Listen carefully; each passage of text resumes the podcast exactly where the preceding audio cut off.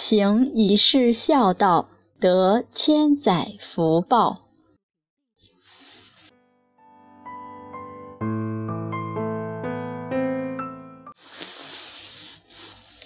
唐朝崔南山的曾祖母长孙氏，因为年纪老了，牙齿都掉了，她的祖母唐氏就用自己的乳汁每天来哺育婆婆。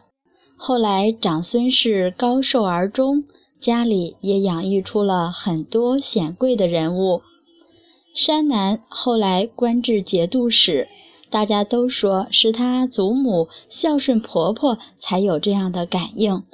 这则德育故事叫做“乳姑不待”。还有一则故事：唐朝有位正义婉娶娶妻。有位正义丸娶妻卢氏，有一天晚上，盗匪闯进家里要抢劫，大人小孩全都四处逃散，只有婆婆一人在房间里。作为媳妇的卢氏迎着盗匪的刀锋，用自己的身体挡住了她的婆婆，她被强盗的棍杖击打，差点死去。强盗走了之后，别人都问卢氏为何不逃。他说：“乡邻有难，尚且应该救护，何况老亲在家，若未死而不去救护，这跟禽兽还有什么两样呢？”卢氏觉得，假如她不去救婆婆，就跟禽兽没什么两样。即使子子孙孙都跑了，剩她一人，她也应该去做。可见他没有觉得自己这样是什么壮举，觉得是个人就应该这样。我们现在对第一个故事进行详细分享，旨在请大家领悟：孝敬翁姑，其实就是给自己和子孙们积攒莫大的福报。刚讲到这位唐氏，每天梳好了头，洗好了手，把身体擦干净，用恭恭敬敬的心给自己的婆婆喂奶，没有一点点嫌恶嫌弃之意，很难得。婆婆吃着她的奶水，又存活了好几年。我们正常哺育孩子，奶水都会越来越稀，而她哺乳一个大人却好几年。忽然有一天，老人家就突然生起病来。他把大家召集起来，说：“我只恨自己没有什么可以来报答这个好媳妇。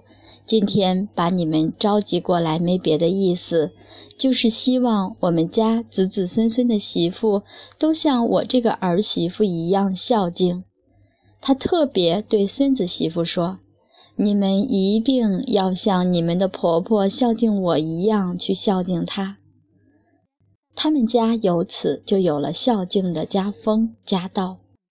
后来，他们家的孩子做官，有做到郡官的，还有做到节度使的，相当于地市级职务的郡官就有好几十个，相当于省部级的节度使有一个。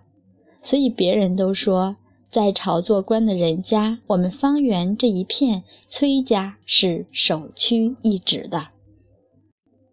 我们想想，出个县级领导容不容易？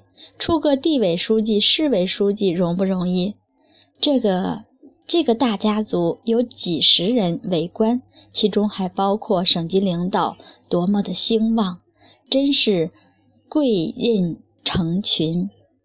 这都是唐氏乳姑的功德，忘了家里的这么多代。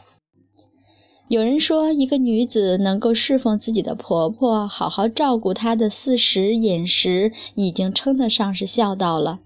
唐氏在婆婆吃不了东西的时候，想尽办法像喂小孩一样，用自己的乳汁每天来喂养，真是难以想象的事情。假如不是出自真心挚爱，出自本性自然，如何能做到呢？